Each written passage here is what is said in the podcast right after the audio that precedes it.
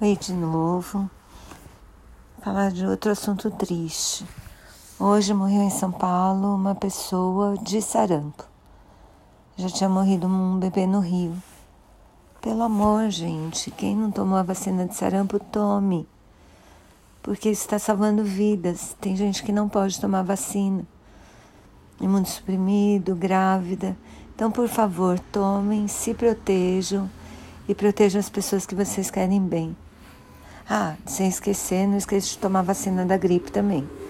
Quem não for das faixas atendidas no posto de saúde, pode em qualquer clínica tomar.